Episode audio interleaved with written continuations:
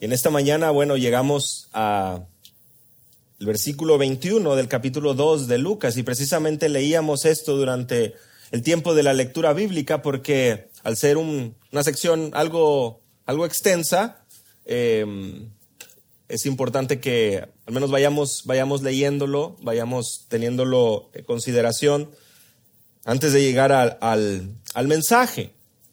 Y como recordarán, pues se trata de, un, de una sección eh, tal vez muy conocida, pero nuevamente, si prestamos atención eh, y si ponemos eh, la mira en los detalles y en lo que el Señor nos habla, en lo que Lucas está, inspirado por el Espíritu, por supuesto, Lucas está buscando transmitirnos, seguramente seremos bendecidos porque se trata de la palabra de Dios. La semana pasada concluíamos eh, precisamente la primera parte de, el, mensaje de, de la primera parte de Lucas capítulo 2. Y veíamos que no hay otro camino, que no hay atajos. La única esperanza que tenemos es poder comprender y apreciar que el rey, el rey del universo, vino a nacer y no en un palacio, sino en un pesebre, ¿recuerdan?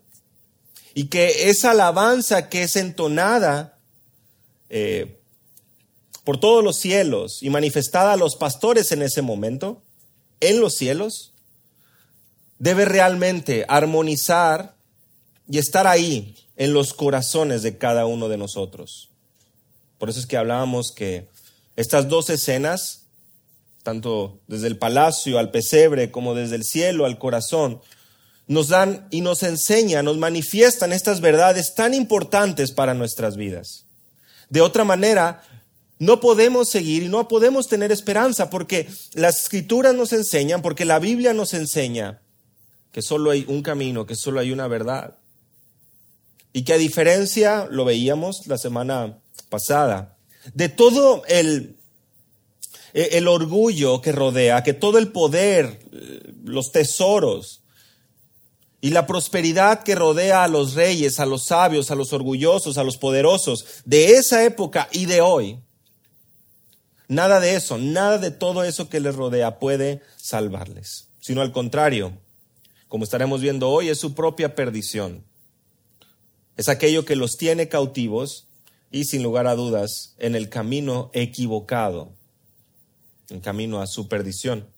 Y en esta mañana, en Lucas capítulo 2, versículos 21 al versículo 40, apreciaremos la fidelidad y la gracia de Dios a través de tres escenas que nos instruyen en la verdad. En esta sección de Lucas capítulo 2, versículo 21 al 40, vamos a apreciar la fidelidad y la gracia de Dios a través de tres escenas que nos instruyen en la verdad. La primera escena que veremos es padres obedeciendo. Y esta la veremos del versículo 21 al versículo 24. La segunda escena que veremos son los testigos proclamando, y es del versículo 25 al versículo 38. Y finalmente, al niño creciendo, versículos 39 y 40. Estaremos viendo estas tres escenas que van a servir como el bosquejo para nuestro mensaje en esta mañana. Padres obedeciendo, testigos proclamando y un niño creciendo. Prestemos atención a lo que nos dice la palabra de Dios a partir del versículo 21 del capítulo 2 de Lucas. Cuando se cumplieron los ocho días para circuncidarle, le pusieron por nombre Jesús, el nombre dado por el ángel antes de que él fuera concebido en el seno materno. Estamos aquí en esta primera escena que hemos titulado Padres obedeciendo y que sin duda nos instruyen en la verdad y nos hacen ver de la gracia, de la fidelidad, de la gloria de Dios. Y es que si prestamos atención nos damos cuenta primeramente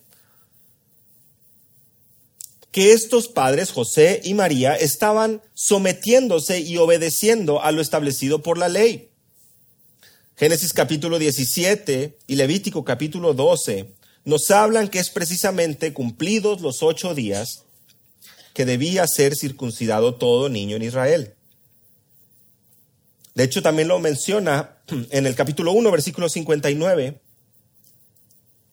al hablar de eh, Juan el Bautista. Al octavo día vinieron para circuncidar al niño. Y recordarán ustedes cuando estudiábamos en aquel momento, lo querían llamar Zacarías.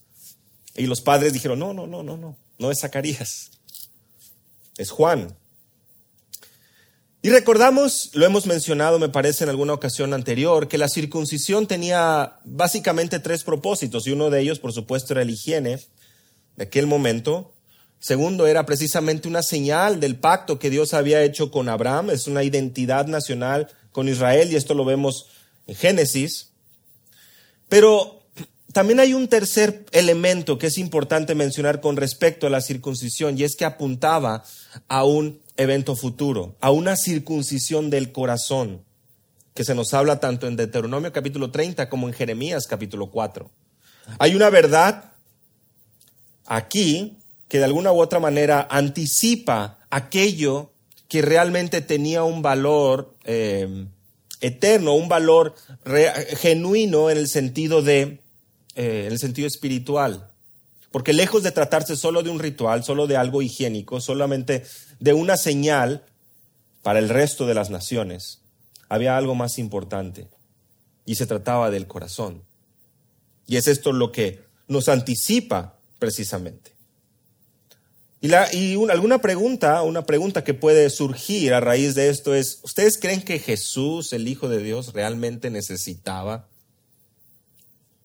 ser circuncidado?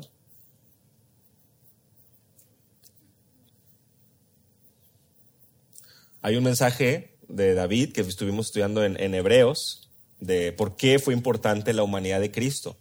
Muy importante.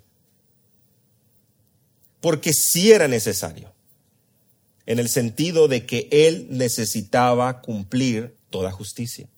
Gálatas capítulo 4, versículo 4 nos enseña el apóstol Pablo de que es Jesús precisamente quien,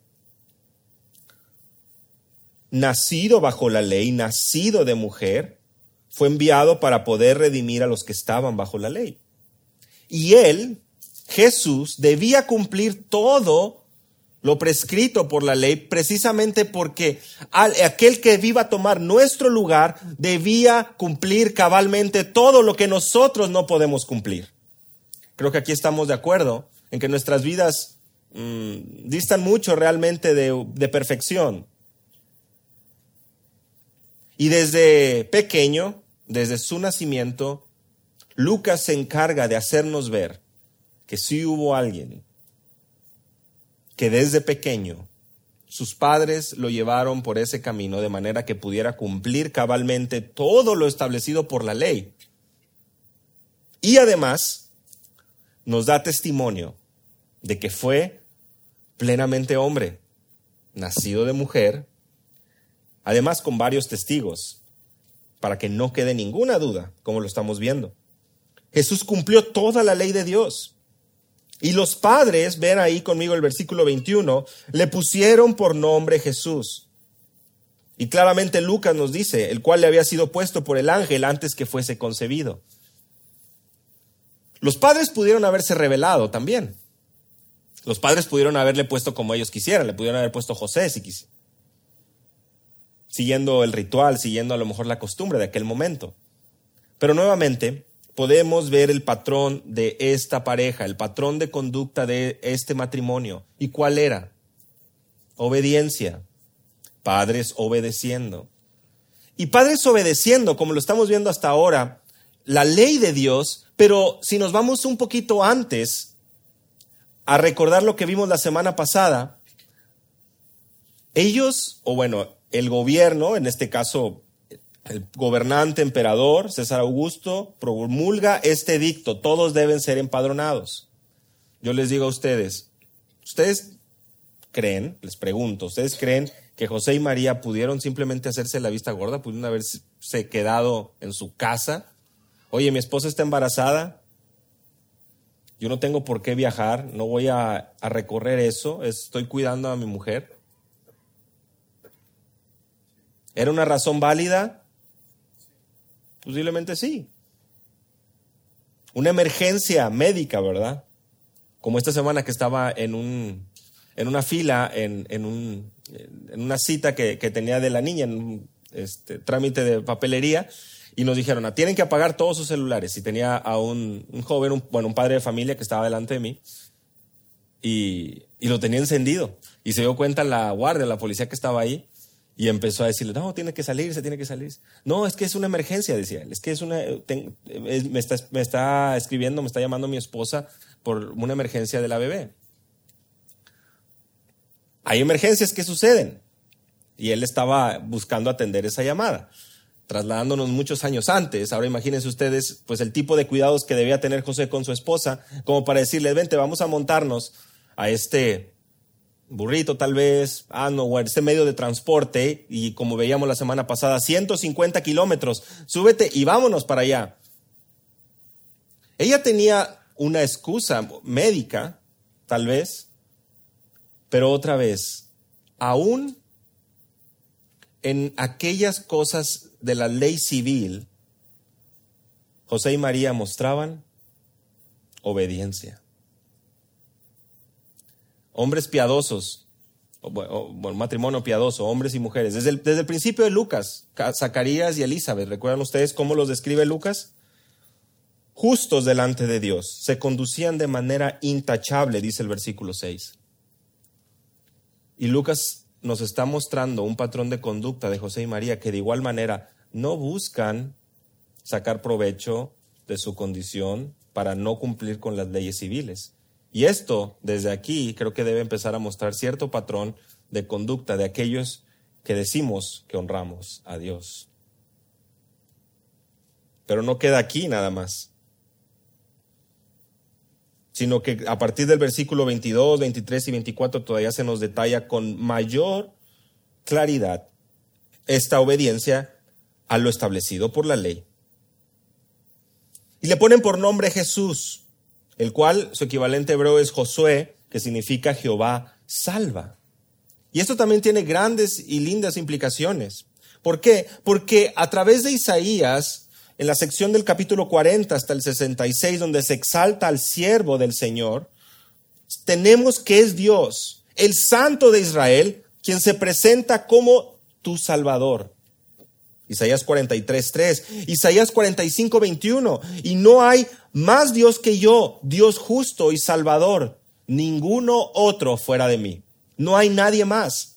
Por lo tanto, el mismo nombre, en ese profundo significado hebreo, nos habla de que es Jehová, que es Yahweh quien salva, el Dios de Israel quien ya había manifestado que fuera de él no había nadie más que salvara, solamente él. Por lo tanto, el establecer y el obedecer por parte de los padres, siguiendo la indicación del ángel, mostraba esa obediencia y también promulgaba, anunciaba y recordaba a la humanidad. Es el Señor quien salva, es Jehová de los ejércitos, es Yahweh, el Dios de Israel, el único Salvador. No hay nadie más fuera de él. Y cuando se cumplieron los días de la purificación de ellos, versículo 22, conforme a la ley de Moisés, le trajeron a Jerusalén para presentarle al Señor. Como está escrito en la ley del Señor, todo varón que abriere la matriz será llamado santo al Señor, y para ofrecer conforme a lo que se dice en la ley del Señor un par de tórtolas o dos palominos. Ahora, ¿Qué les parece si me acompañan a Levítico capítulo 12? Porque es muy importante lo que lo que está sucediendo aquí no es algo inventado por Lucas. No es algo inventado por José y María, sino que están siguiendo aquello establecido por Dios y lo están cumpliendo al pie de la letra. Levítico capítulo 12. Pueden seguirme con su vista. Voy a leer a partir del versículo 1 al versículo 8 y seguramente bastantes detalles se les van a ser conocidos. Y el Señor habló a Moisés, o Jehová habló a Moisés diciendo, habla a los hijos de Israel y diles, cuando una mujer dé a luz y tenga un varón, quedará inmunda por siete días como en los días de su menstruación será inmunda. Al octavo día, la carne del prepucio del niño será circuncidada y ella permanecerá en la sangre de su purificación por treinta y tres días. No tocará ninguna cosa consagrada, ni entrará al santuario hasta que los días de su purificación sean cumplidos. Pero si da luz una niña, quedará impura por dos semanas, como en los días de su menstruación, y permanecerá en la sangre de su purificación por sesenta y seis días. Cuando se cumplan los días de su purificación por un hijo o por una hija, traerá el sacerdote a la entrada de la tienda de reunión un cordero de un año como holocausto y un pichón o una tórtola como ofrenda por el pecado. Entonces él los ofrecerá delante del Señor y hará expiación por ella y será limpia del flujo de su sangre. Esta es la ley para que para la que da luz, sea hijo o sea hija. Versículo 8.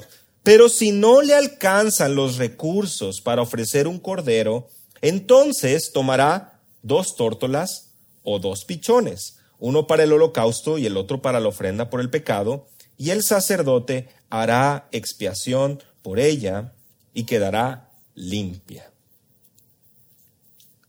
Claramente, detalle a detalle, se nos presenta precisamente lo que sucedió con María, José, el niño Jesús en este momento.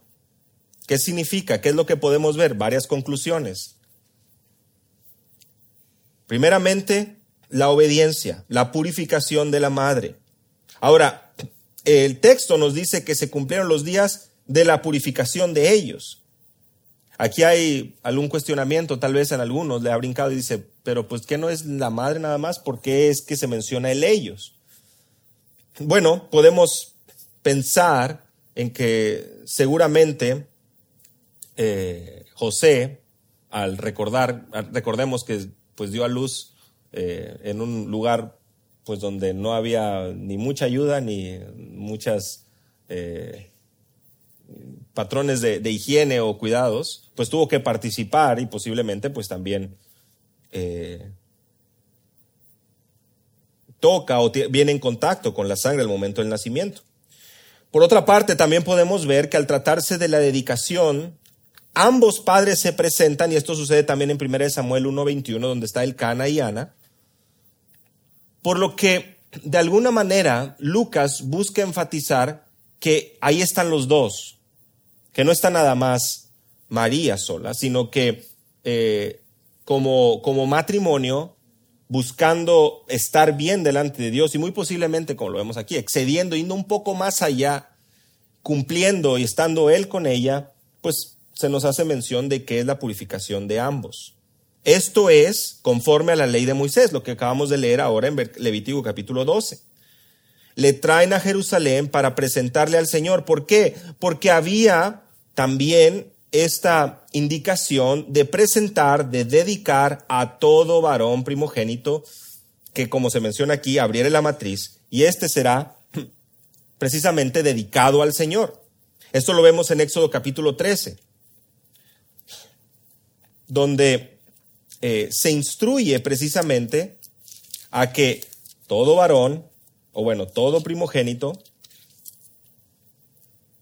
el primer nacido de toda matriz entre los hijos de Israel, debe ser consagrado.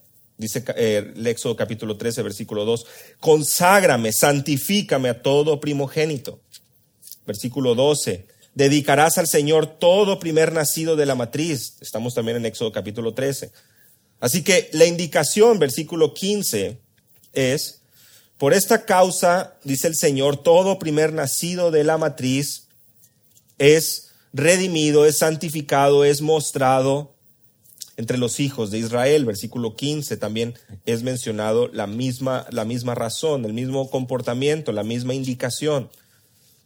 Éxodo capítulo 34, versículo 19 todo primer nacido de matriz me pertenece y de todo ganado tuyo el primer nacido de vaca y oveja que sea macho. Así que Éxodo capítulo 13, Éxodo capítulo 34 y aún Números capítulo 18 nos habla precisamente de este eh, hecho, de este compromiso, de esta indicación que tenían los hijos de Israel por dedicar a todo primogénito, por presentarlo al Señor, por consagrarlo a Él.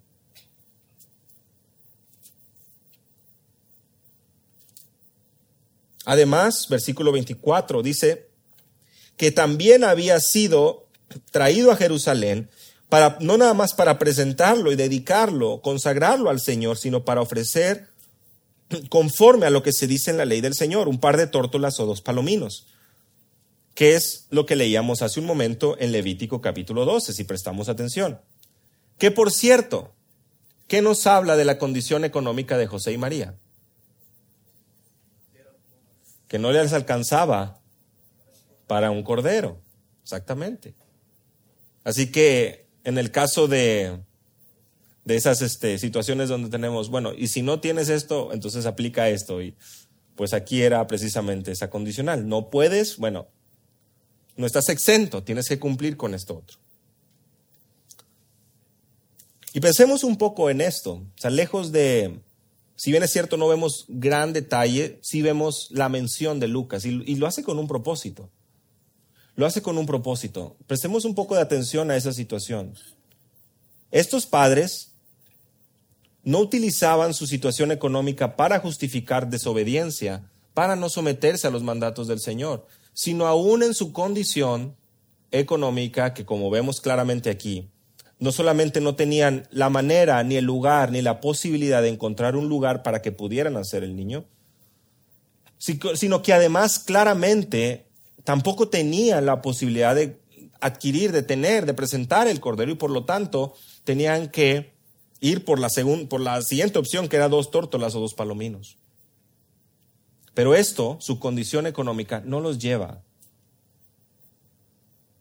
a decidir no obedecer, sino que al contrario, Lucas muestra que en esa misma condición, en esas dificultades económicas que posiblemente pasaban, ellos se encontraban esperando, aguardando y confiando en la palabra de Dios para ellos. Su obediencia no estaba condicionada en si me va bien o si me va mal. Su piedad, su obediencia es evidente en este pasaje. Por eso es que titulábamos esta primera escena los padres obedeciendo. Y obedeciendo sin importar su situación. Obedeciendo bajo cualquier adversidad o bajo cualquier situación que pudiera presentarse. Recordemos que en el Magnificat de María, en el canto que tiene el versículo 47, el capítulo 1, ella exclama y dice, mi alma se regocija en Dios, su Salvador. Ella confiaba plenamente en Dios. Y ella había mantenido y buscado y procurado presentar y hacer las cosas de manera correcta, obedeciendo.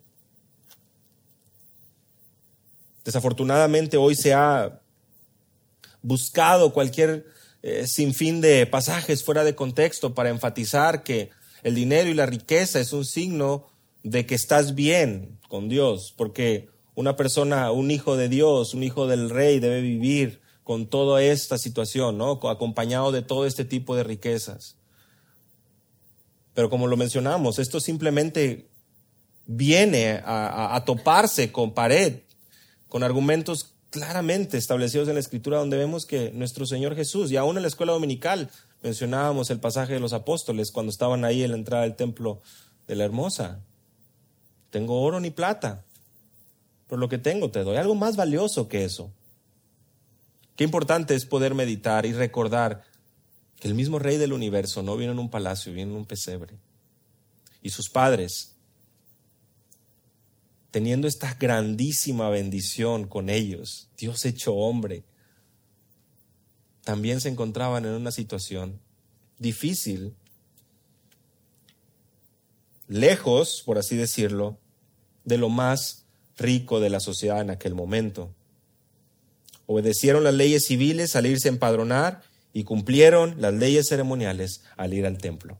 Lindo testimonio de José y María. Tampoco es necesario ir más allá.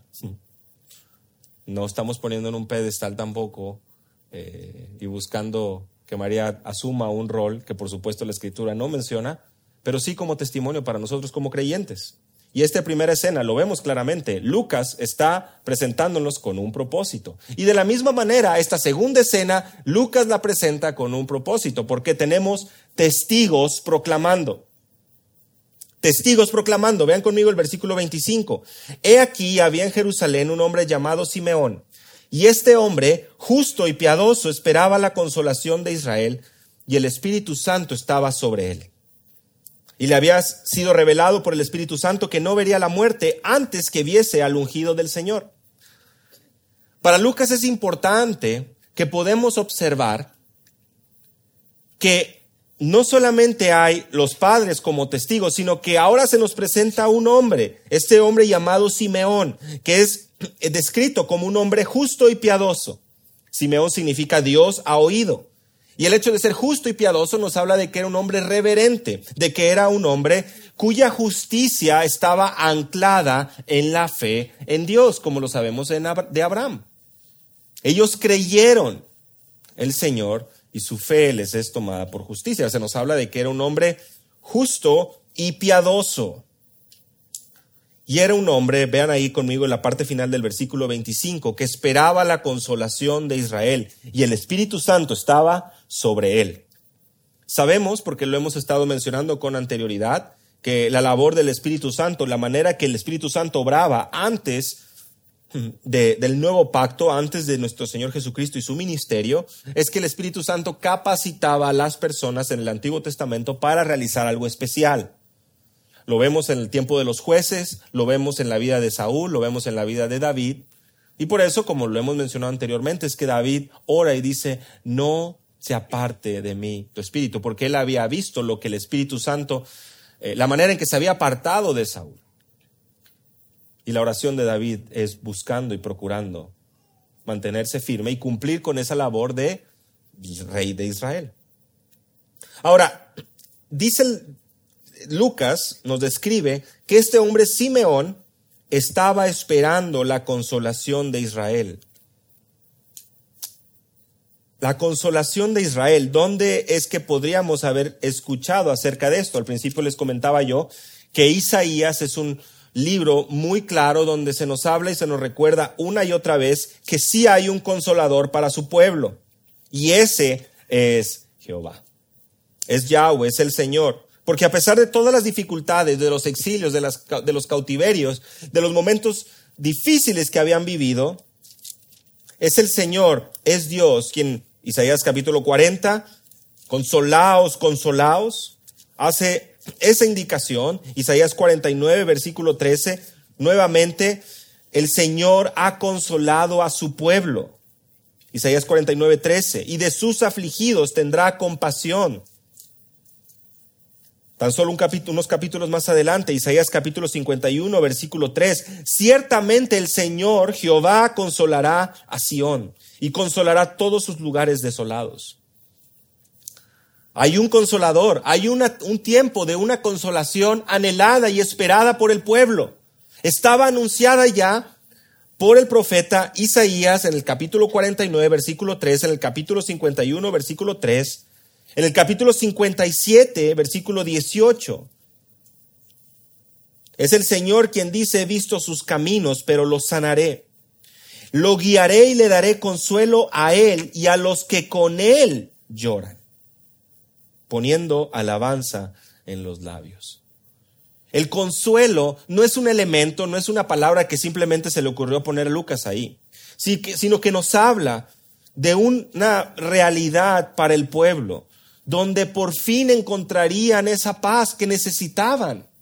Un consuelo, como saben ustedes, es cuando se acerca a alguien con una persona que está triste, que está afligida, que está en un dolor realmente la palabra puede ser usada de manera muy liviana, ¿verdad? O sea, puede ser que la persona haya que consolarlo porque perdió su equipo de fútbol. Pues hay cosas más importantes por las cuales consolar a alguien. Y en el caso del contexto que vemos aquí es precisamente por, por esta realidad de que Israel, el pueblo de Dios, había sufrido tanto a causa de su desobediencia. Pero el Señor lo dice una y otra vez, yo no me he olvidado de mi pueblo.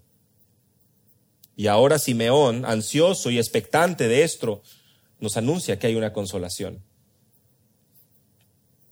Pero Lucas también utiliza el consuelo, o, más bien, el ministerio de nuestro Señor Jesús menciona también el consuelo en un contexto diferente.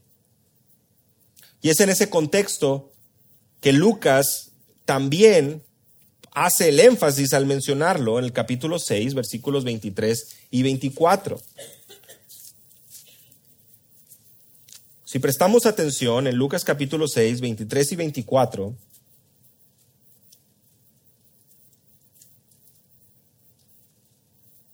en el contexto de las bienaventuranzas, nuestro Señor Jesús dice, bienaventurados vosotros los pobres, porque vuestro es el reino de Dios. Bienaventurados los que tienen hambre, porque serán saciados. Bienaventurados los que lloran, porque van a reír.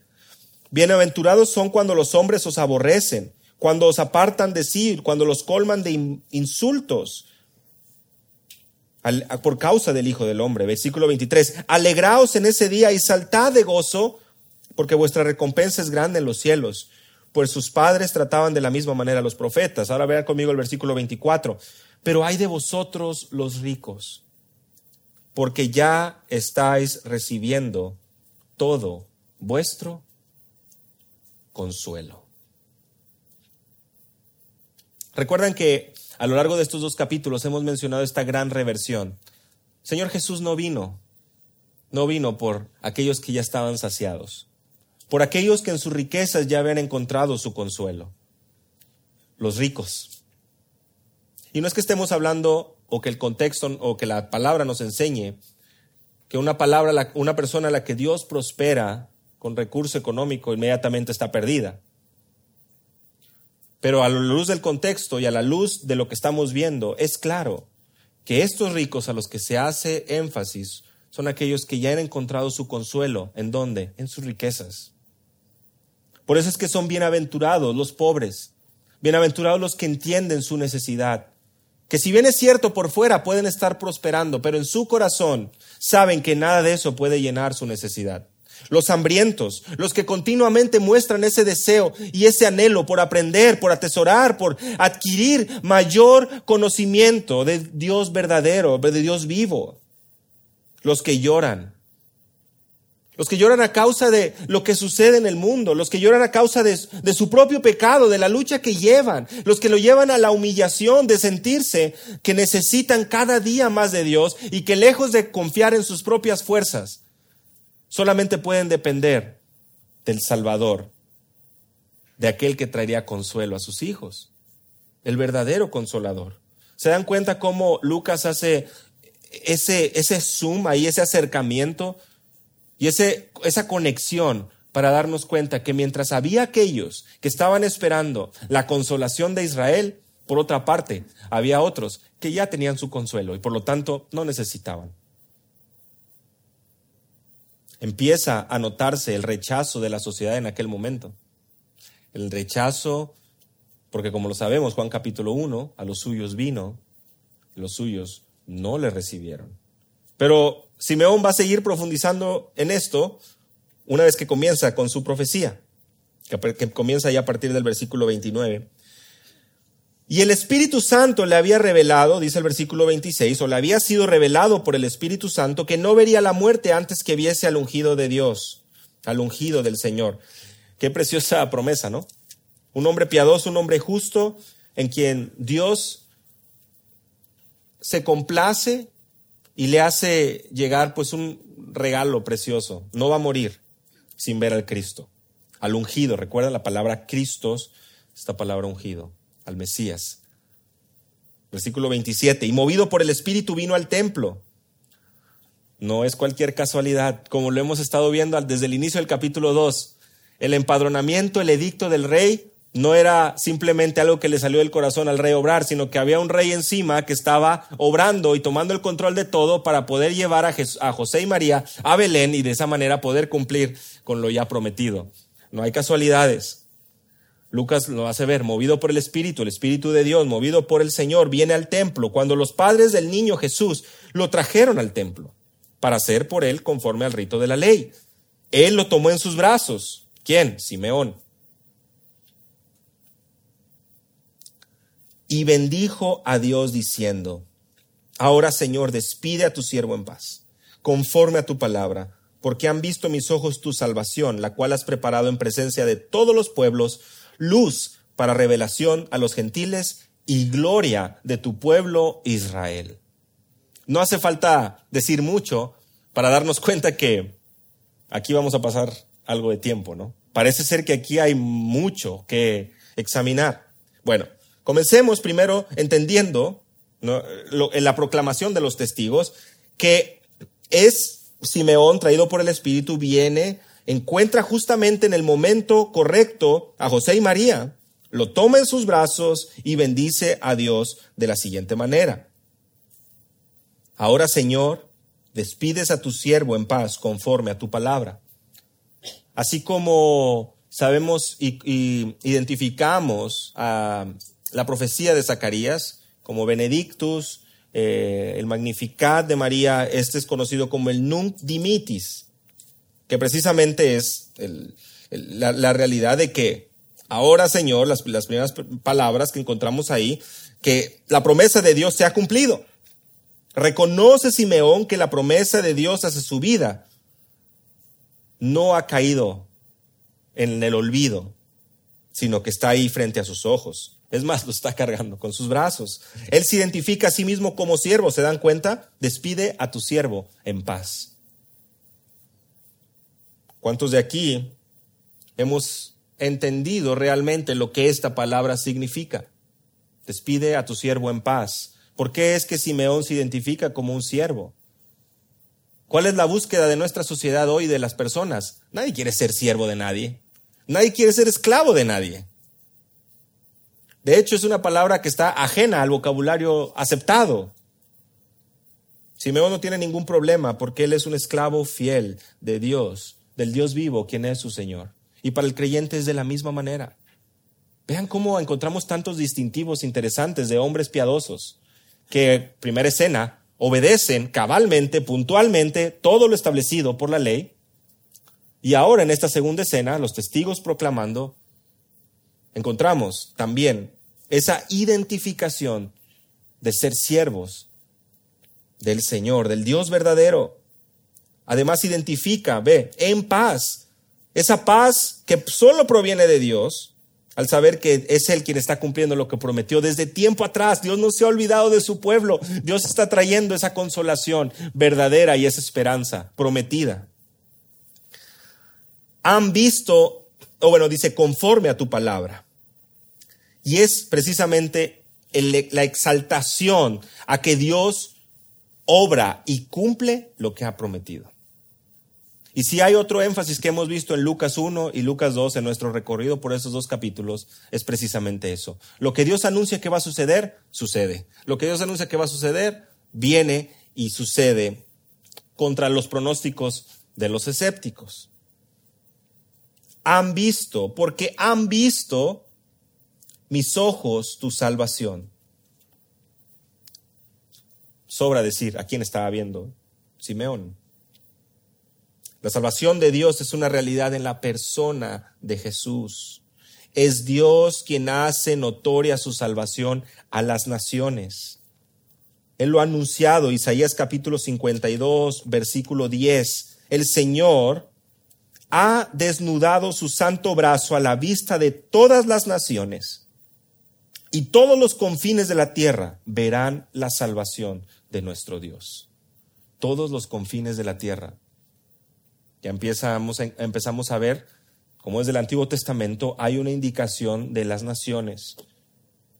Es ahí en Isaías 52, versículo 13, donde se nos menciona aquí, mi siervo prosperará y él será enaltecido, levantado y en gran manera exaltado.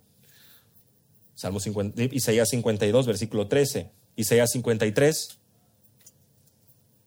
el siervo sufriente, el Mesías, el Cordero de Dios que vino a quitar el pecado del mundo. Él es la salvación encarnada, la salvación de Dios, el Hijo de Dios. Y esta has preparado en presencia de todos los pueblos. Precisamente lo que acabamos de ver a la luz de Isaías 52, versículo 10.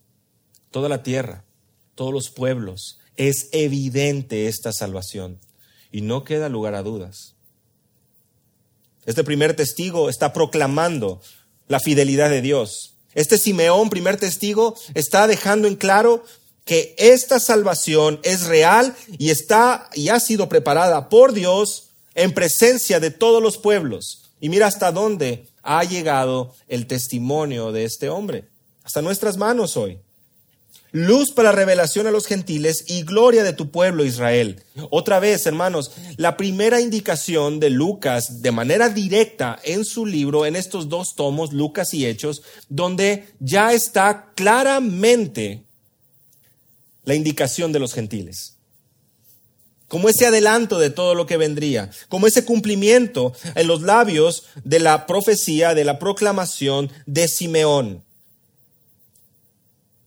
El Mesías que viene de lo alto. ¿Recuerdan la aurora, la aurora del cielo, la aurora de la mañana? Versículo 78, versículo 79 del capítulo 1, ya había sido mencionado. Porque había tinieblas que estaban sacudiendo, que estaban entenebreciendo y que continúan entenebreciendo o, trayendo oscuridad en la vida de las personas. Esta oscuridad, esta situación es completamente eh, vuelta a, una realidad llena de brillo, llena de luz. ¿Por qué? Porque es el Evangelio, es Cristo quien viene a traer esa luz a los gentiles, a fin de traer la salvación hasta los confines de la tierra. Hechos capítulo 13, versículo 47. Y en Hechos capítulo 26, versículo 23, el apóstol Pablo, dando testimonio, dice, el Cristo había de parecer y ser el primero de la resurrección de los muertos para anunciar luz al pueblo y a los gentiles. Nuevamente, esto es Hechos capítulo 26, versículo 33. Lo que, lo que Pablo está anunciando ahí son dos, una verdad muy linda, porque es la el anunciar la luz al pueblo y a los gentiles. Lucas, en ambos tomos, se encarga de poder dejarnos claro que no hay un olvido a Israel, pero tampoco hay un olvido a los gentiles y al resto del mundo. Luz a las naciones. ¿Cuántas veces no hemos escuchado de esta verdad? Isaías 51, Isaías 52. Es Cristo, el siervo sufriente, el siervo de Dios, quien viene a traer y a hacer esa luz a las naciones. Isaías 42, Isaías 49. Lo pueden ver en su casa, pero tanto Isaías 42, 6 como Isaías 49, 6, como Isaías 51, 4 y 5 y Isaías 52, 10, dan esa indicación y ese patrón en cuanto a la realidad de que la salvación viene, la salvación es real y que esta justicia para todos los pueblos y esta luz para todas las naciones será una realidad en el siervo sufriente anunciado por Isaías, que hoy sabemos es el Cordero de Dios que quita el pecado del mundo, es Jesús, el Cristo, el Salvador. Y si para los gentiles Cristo viene a ser la revelación de Dios, para Israel es su gloria. Y es que Isaías se dirige a Sión para hacerles ver que su luz ha venido y esa gloria de Dios se manifestará ahí. Isaías capítulo 60, versículos 1 al 3. Una y otra vez, a lo largo de Isaías, vemos las indicaciones, el poder, la majestad y la victoria que el siervo sufriente, que el Mesías traería. Y por supuesto, a la luz de los apóstoles todavía les queda la duda. Recordemos Hechos capítulo 1, la ascensión. ¿Será ahora que restaurarás el reino? Están esperando y expectantes a esa realidad que, como hemos venido estudiando, es una realidad futura, física y terrenal. Es Dios quien pondrá en gloria a Israel, porque Dios no ha olvidado a Israel. Romanos capítulo 9, Isaías capítulo 46. Los mantiene en sus planes y en su corazón para su gloria, para mostrar esa fidelidad y ese cumplimiento a sus promesas, de manera que Él no queda cambiando, tergiversando sus palabras. Nuestro Dios es eterno y aquello que ha cumplido es aquello que llevará a cabo. Las victorias y la gloria del siervo de Dios que vemos a lo largo de Isaías 40 hasta el capítulo 66 son una realidad. Son una realidad. Lo interesante es que aquí Simeón no hace mención del sufrimiento del Mesías. Si te das cuenta, vemos toda esta parte salvífica, toda esta parte gloriosa. Pero esperemos un poco. Versículo 33. José y su madre estaban maravillados de todo lo que se decía de él. Y es que lo que Simeón está diciendo ahí delante de José y María es, esta es la salvación de Dios para todo el mundo. La luz ha llegado, es universal.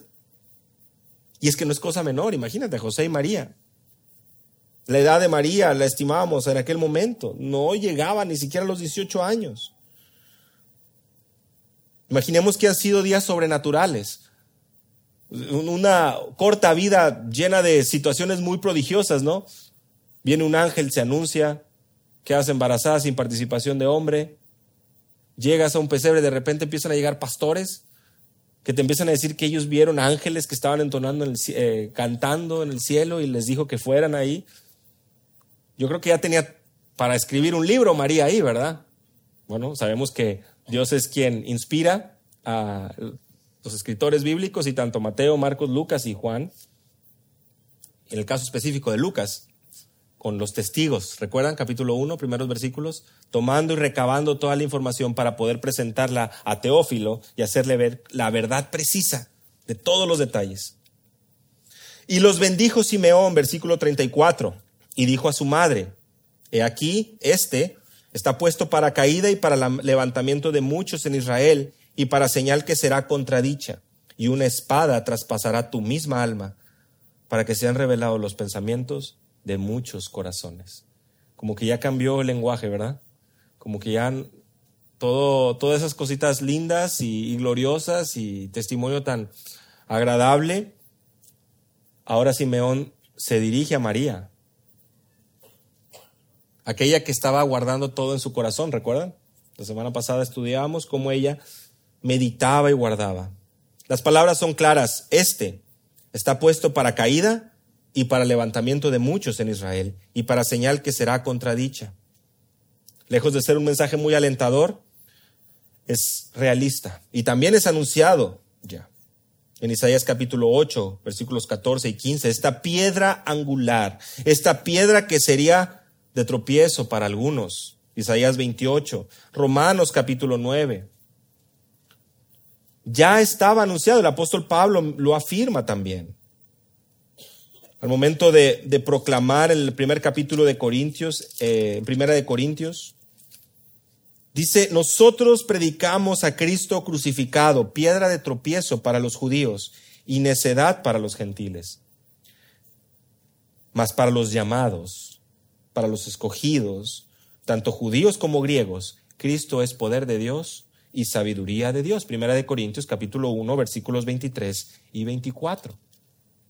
Predicamos a Cristo crucificado, quien es una piedra de tropiezo y necedad para judíos y gentiles, pero para los llamados Cristo es poder de Dios y sabiduría de Dios. Ya ahí estamos viendo que hay una división, hay una caída de muchos y un levantamiento de otros. ¿Pensáis que he venido a traer paz en la tierra? Dice el Señor Jesús. Lucas capítulo 12, versículo 51, no, sino disensión. ¿Qué quiere decir esto?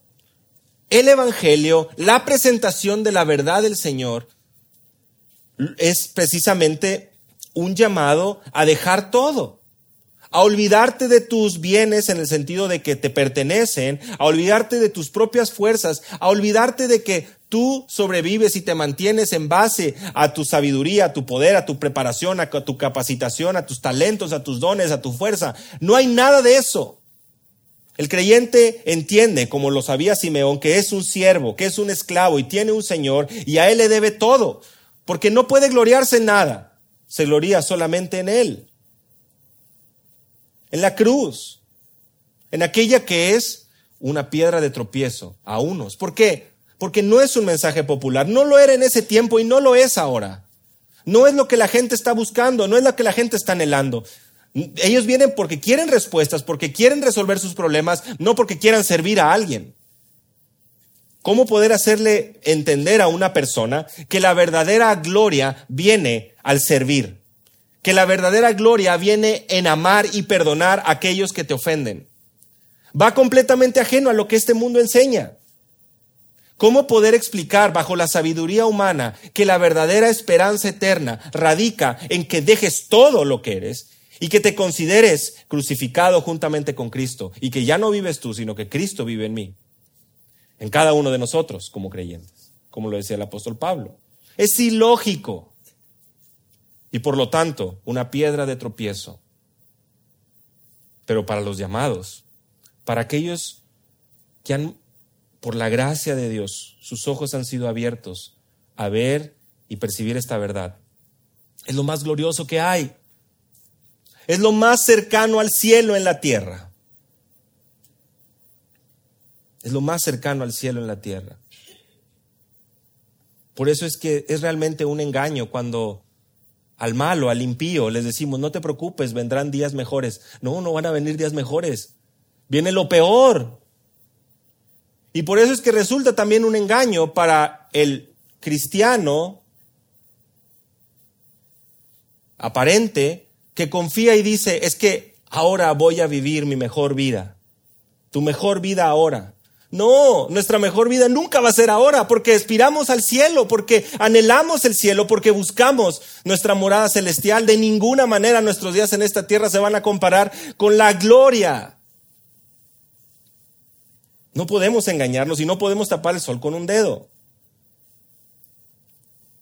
Esta señal, dice, será contradicha, una señal rechazada. La salvación a través de Cristo va a ser rechazada una y otra vez por la sociedad a lo largo de su ministerio. Simeón se lo está haciendo saber. La gente en el capítulo 4 de Lucas se llenan de ira cuando lo escuchan predicar. Le echan fuera de la ciudad. Lo llevan hasta la cumbre del monte para despeñarle. Versículos 28 y 29 de Lucas 4. Rápidamente Lucas nos hace ver que lo que Simeón había profetizado, lo que Simeón estaba mencionando, es lo que sucede. ¿Será contradicha? ¿Implica que será rechazada? Así que Simeón da a conocer que no todos van a responder de manera positiva, porque como lo acabamos de ver también en Lucas, ya hay algunos que ya tienen su consuelo. No están hambrientos, no están necesitados, continúan en su necedad una espada traspasará tu alma. Esta referencia es una espada grande, una espada ancha. Y inevitable es el pensar que María no sufrió, no solo al ver el rechazo durante su ministerio de Jesús, sino también al verlo ahí en la cruz.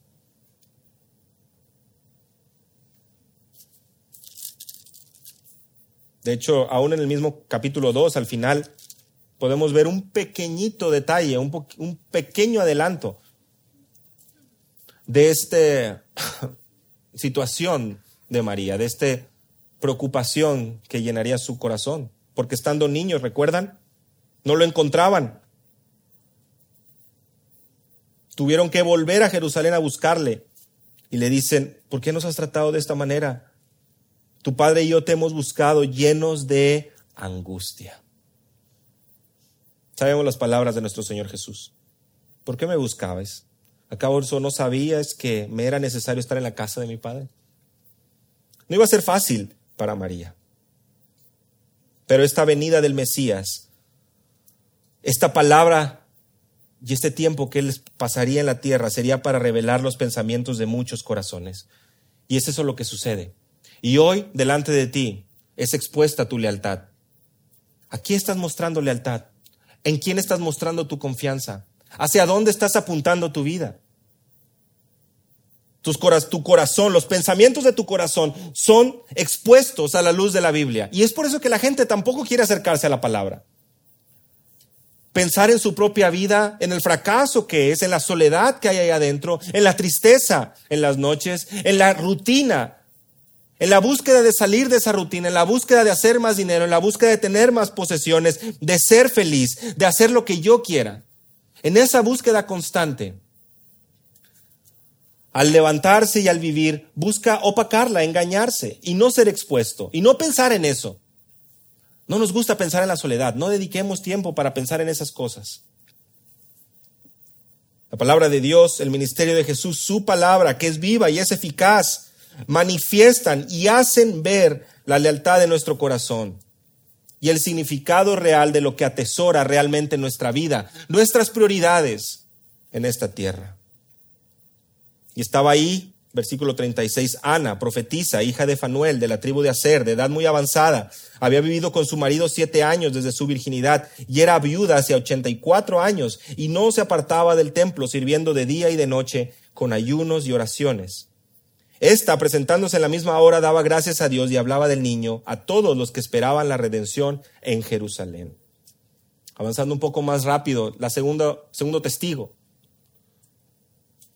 Ana, mujer, profetisa de la tribu de Aser. Es una de las diez tribus del norte. Se mencionan en Segunda de Crónicas, capítulo 30, versículos 6 y el 11. Ella se nos menciona que es de edad muy avanzada. Podemos ver claramente que la hace ver mayor a los ojos de la sociedad, posiblemente más respetable. Había vivido con su marido siete años desde su virginidad, posiblemente con la costumbre de aquel momento, se casaban a los 13, 14, tal vez 15 años, por lo tanto, para los veintitantos ya había quedado viuda.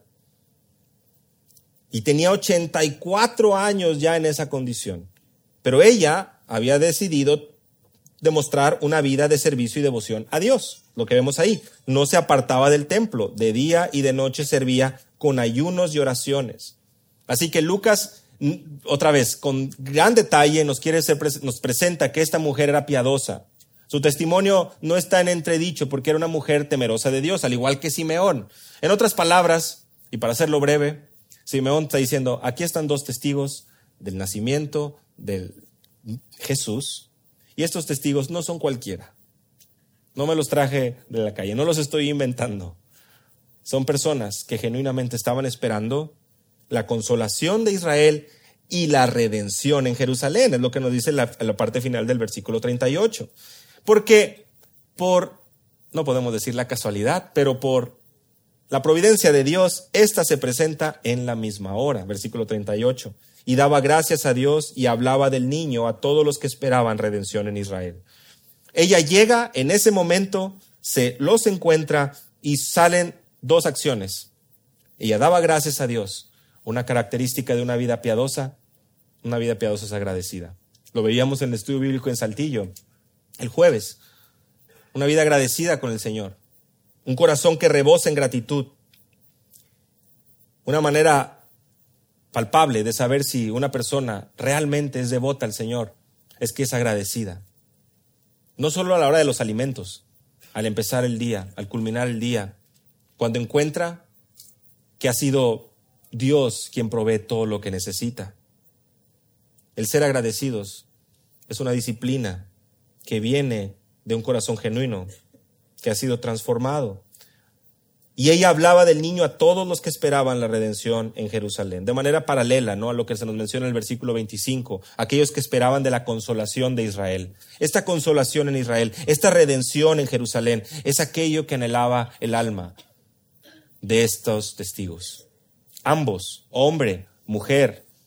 Seguramente Simeón también de edad avanzada, lo sabemos, o podemos percibirlo por precisamente la promesa que Dios hace y cómo él, pues básicamente se despide, ya que puede ver al niño. En la soberanía de Dios es un hombre, una mujer, dos testigos, y también cumpliendo lo que la ley había establecido, porque por la boca de dos o tres testigos es que se decidiría los asuntos. Interesante es poder ver que no es casualidad, no es casualidad. Los padres muestran una devoción y una obediencia profunda a la ley. Los testigos proclaman y manifiestan y hacen saber a todos los presentes que la salvación y la redención de Israel ha llegado. Y finalmente, Lucas nos presenta que el niño crecía que el niño crecía. Se cumplió todo lo prescrito en la ley del Señor. Volvieron a Galilea, a su ciudad de Nazaret. Y el niño crecía y se fortalecía y se llenaba de sabiduría, y la gracia de Dios era sobre él. La ley fue cumplida en cada detalle. En este relato vemos a mujeres y hombres piadosos, comprometidos y expectantes de lo que Dios iba a hacer confiando en el Dios justo y verdadero, que es fiel a sus promesas. Y el verso 40 enfatiza la humanidad de Cristo. Otra vez, nuestro hermano David compartió un mensaje de por qué era necesaria la humanidad de Cristo. Lo podemos encontrar en el sitio de internet. Pero hermanos, este detalle importa. No parecía hombre, no era como una especie de fantasma. Lucas está dejando muy claro, él era hombre.